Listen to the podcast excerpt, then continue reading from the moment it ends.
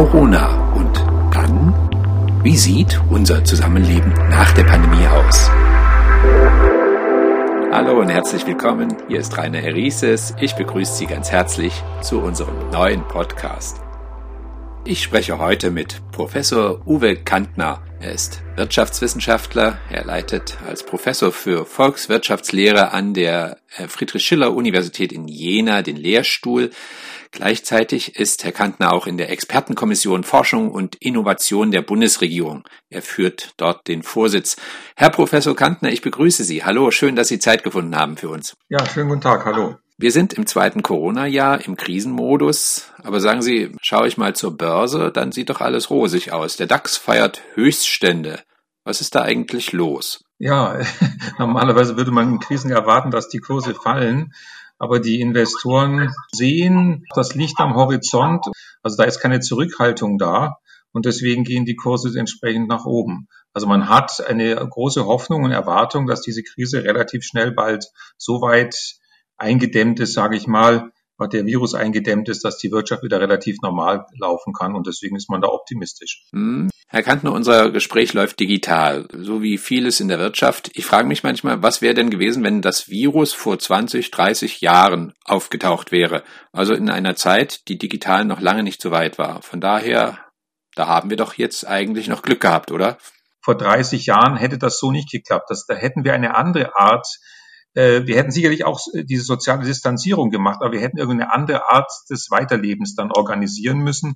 Und ich bin mir sicher, dass dann die wirtschaftliche Krise sehr viel stärker gewesen wäre, weil ja jetzt viele Dinge auch von zu Hause aus erledigt werden können. Wir sehen allerdings natürlich auch, dass die digitalen Technologien eigentlich hätten besser noch sein können jetzt in der aktuellen Krise. Wir merken ja viele Defekte, wo es nicht funktioniert. Äh, das fängt eigentlich letztendlich bei den Gesundheitsämtern schon an, die noch per Fax äh, Krankheitsfälle ähm, äh, weiterleiten an das, an das äh, Robert-Koch-Institut, was ja eigentlich auch ein Sparwitz der Geschichte ist. Äh, das fängt, geht über die Schulen weiter, das geht in die Unternehmen rein, das geht auch in die Hochschulen rein. Viele haben relativ schnell darauf reagiert und haben die digitalen Technologien schnell vorangetrieben.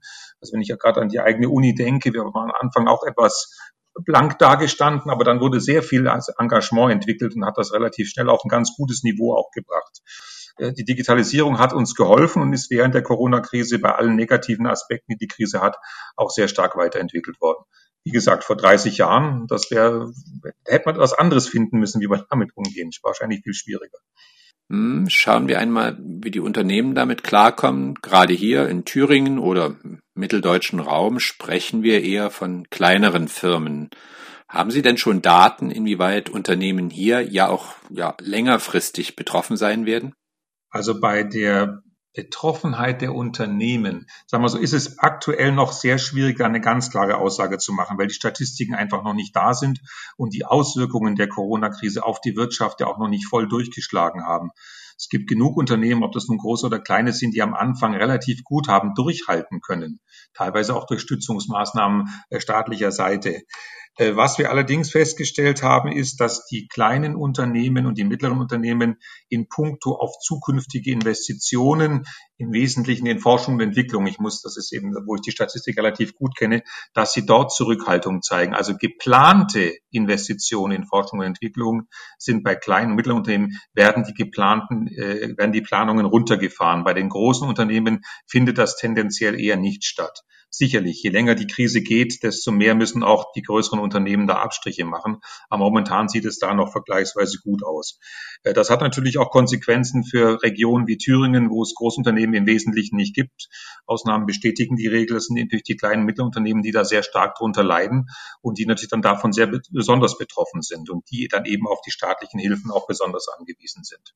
Hm, nun gibt es ja sicher Unterschiede unter den Firmen. Gibt es gleichzeitig Anzeichen, dass auf dem Markt neue Firmen hier in unserer Region wachsen? Gibt es Gründungsaktivitäten vielleicht? Also sagen wir so, es gibt bei dieser Krise natürlich, es gibt Gewinner und Verlierer. Und die digitalen, die Unternehmen im digitalen Bereich gehören sicherlich nicht zu den Verlierern. Auch, Ausnahmen bestätigen da die Regel sicherlich. Aber die haben große Chancen natürlich bekommen, die digitalen Technologien weiterzuentwickeln. Die Nachfrage dann auch ist groß. Da sind auch Gründungsaktivitäten im Gang. Äh, es gibt eine kürzliche Statistik, dass die Gründungsaktivitäten in 2020 auch wieder leicht angestiegen sind. Das ist ein, das ist ein aggregiertes Maß, ein globales Maß. Da müsst ihr genauer drüber nach, genauer reinschauen in die Zahlen, was es sind. Aber ich bin mir ziemlich sicher, dass im digitalen Bereich dort doch die Gründungen ein bisschen nach oben gegangen sind. Die tun sich natürlich trotzdem immer noch schwer ähm, mit der ganzen Finanzierungsfrage und so weiter haben die es natürlich auch nicht ganz leicht. Aber sag mal, in dem Bereich könnte ich mir vorstellen, dass sich da ein großer Entwicklungsschub tut und äh, dann eben über die kleinen Unternehmen das auch vorangetrieben wird. Also da sehe ich großes Potenzial und es tut sich da sicherlich auch was. Ich spreche heute mit dem Wirtschaftswissenschaftler der Uni Jena, Herrn Professor Uwe Kantner. Die Frage, die ich regelmäßig stelle, ist, was bedeutet denn diese Krise für den Fortschritt, so wie wir ihn bis jetzt erlebt haben oder definierten?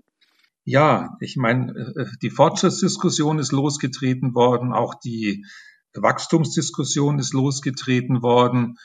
Die ist wahrscheinlich vorher schon vor der Corona-Krise hat man schon angefangen, aber die Corona-Krise hat es durchaus noch mal verstärkt, würde ich sagen. Die Menschen haben einen anderen Blick nun auf das Wirtschaften. Sie sehen, wo die Defizite sind. Sie sehen, dass Globalisierung und die großen Lieferketten, dass das auch keine, keine Sicherheit ist, sondern dass da große Probleme auftreten können.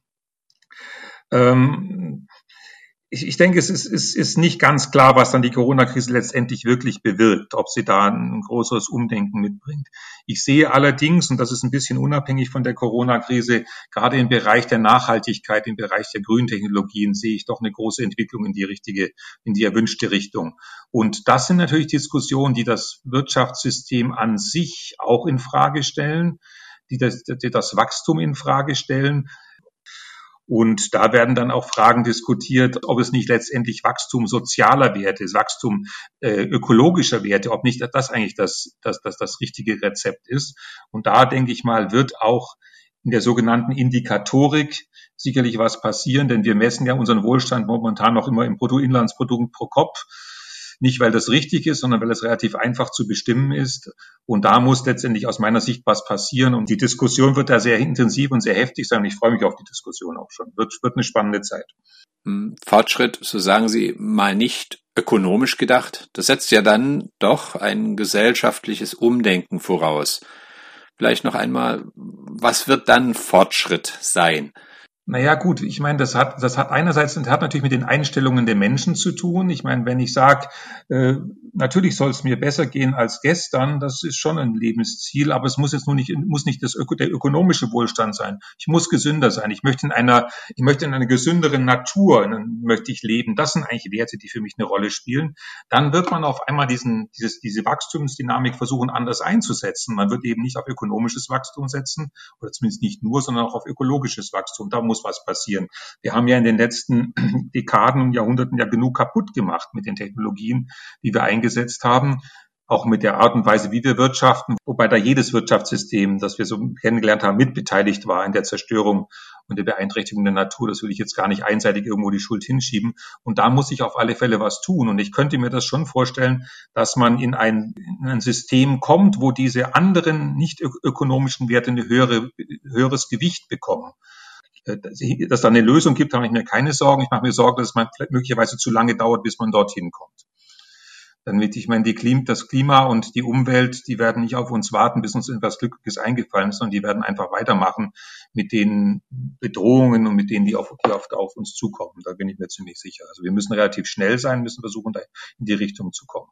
Aha, das, ist ja ganz interessant, dass auch Sie auf den Aspekt der Nachhaltigkeit kommen. Die meisten meiner Gesprächspartner kamen in den letzten Podcasts auf dieses Thema, auf das Thema des Klimawandels.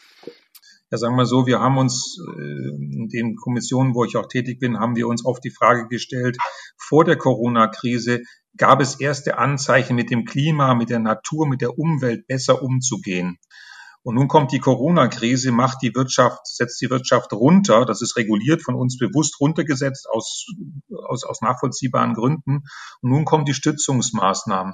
Und wenn die Stützungsmaßnahmen dafür sorgen, dass wir im alten ökonomischen Denken verhaftet bleiben, dass wir in alten Technologien verhaftet bleiben, also ich nehme als Beispiel fossile Antriebstechnologien bei Automobilen, Pars pro Toto, gibt noch andere alte Technologien.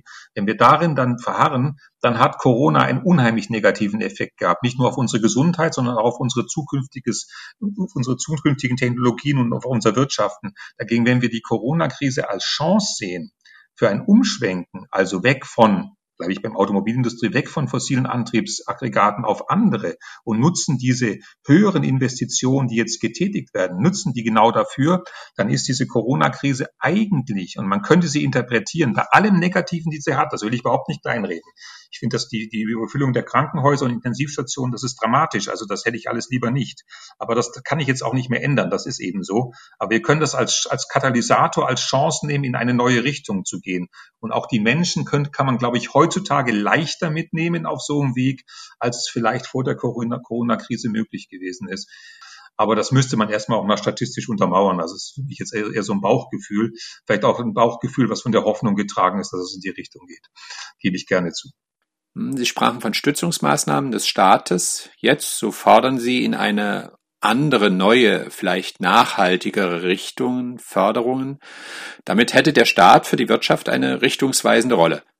Also der Staat ähm, und die staatliche Förderung ist in den letzten zwei, drei Jahren jetzt verstärkt ja stark in die Kritik geraten und, man sucht nach neuen, sage ich mal, Governance-Strukturen, also Steuerungsstrukturen, wie man das eigentlich machen soll.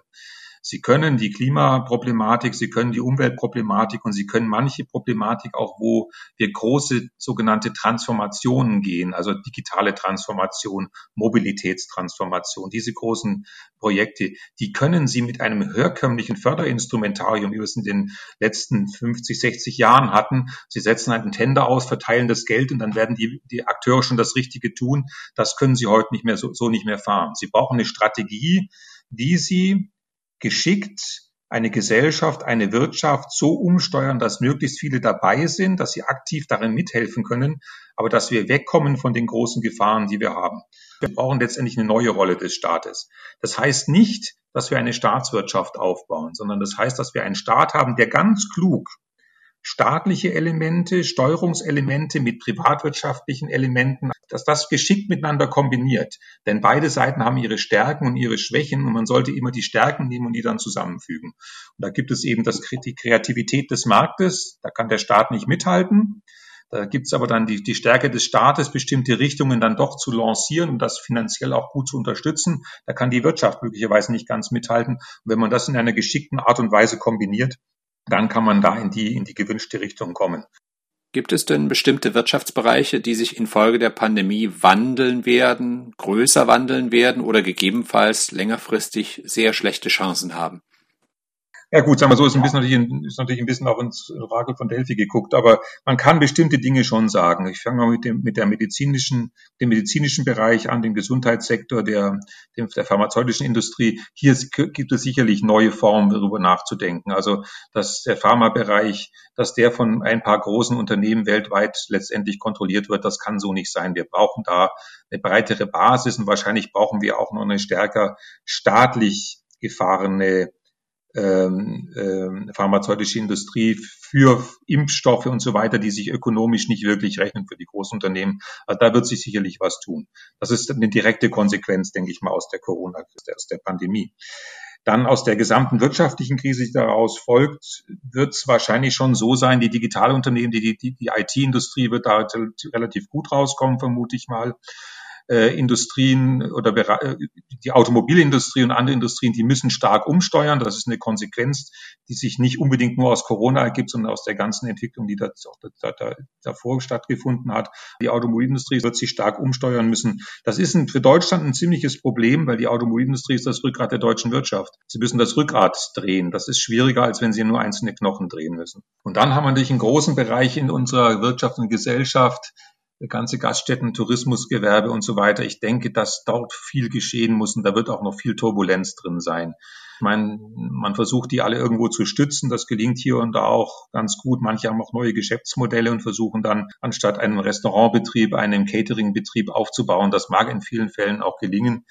Ähm, aber im ganzen künstlerischen Bereich auch, da find, findet das nicht so gut statt und die werden arg darunter leiden und das werden wir auch noch, noch spüren im Kulturbereich, im Tourismusbereich möglicherweise auch. Da sehe ich schon noch große Probleme auf uns zukommen, auf alle Fälle. Hm, ja, was ja dann auf den Staat wieder zurückfällt, diese ja, Verlierer der Krise müssen aufgefangen werden. Ja, sagen wir mal so, diese, diese Krisenabsicherung wird jetzt ganz klar. Wir haben eine große Krise und manche sind abgesichert, manche kriegen Kurzarbeitergeld und anderes und manche sind es eben nicht. Und da brauchen wir besondere staatliche Stützungsmaßnahmen. Das kann eine finanzielle Absicherung sein, darüber kann man gut nachdenken.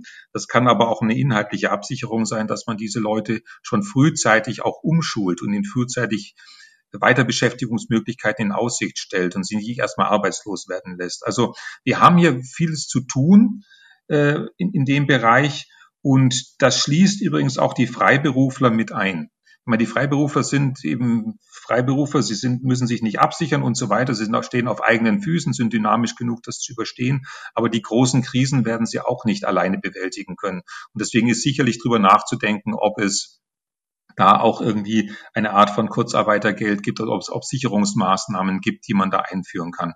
Denn in großem Stile können wir uns solche Krisen eigentlich nicht dauernd leisten. Ich meine, das geht irgendwann mal auch an die Kraft einer Gesellschaft und auch einer Wirtschaft, das dann auch alles aussteuern zu können und immer wieder ausgleichen zu können. Also da müssen wir unbedingt was tun, wie man da geschickte Konzepte, Konzepte entwickeln kann. Da gibt es auch Ideen dazu, natürlich. Zum Ende frage ich den Wirtschaftswissenschaftler Uwe Kantner noch nach den Risiken und Chancen durch die Pandemie.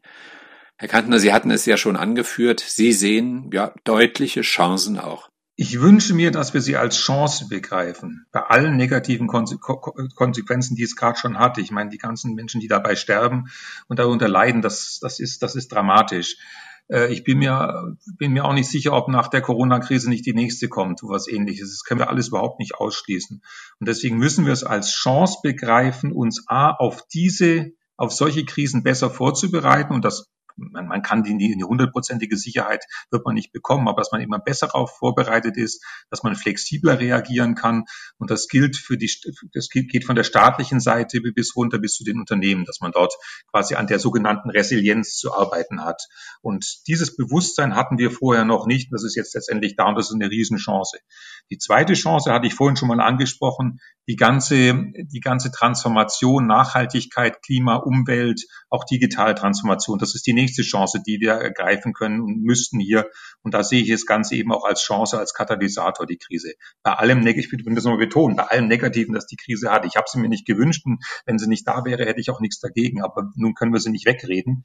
Und wir haben sie so und dann müssen wir versuchen, das Beste draus zu machen. Und daraus ergeben sich für mich Chancen und auch katalytische Wirkungen. Vielen Dank. Ich habe heute gesprochen mit Uwe Kantner, Professor für Volkswirtschaftslehre an der FSU Jena. Vielen Dank für das Gespräch. Alles klar, vielen Dank, alles Gute. Ne? Und auch Ihnen danke ich fürs Zuhören. Nächste Woche folgt wie gewohnt der nächste Podcast in unserer Reihe Corona und dann. Machen Sie es gut. Auf Wiederhören.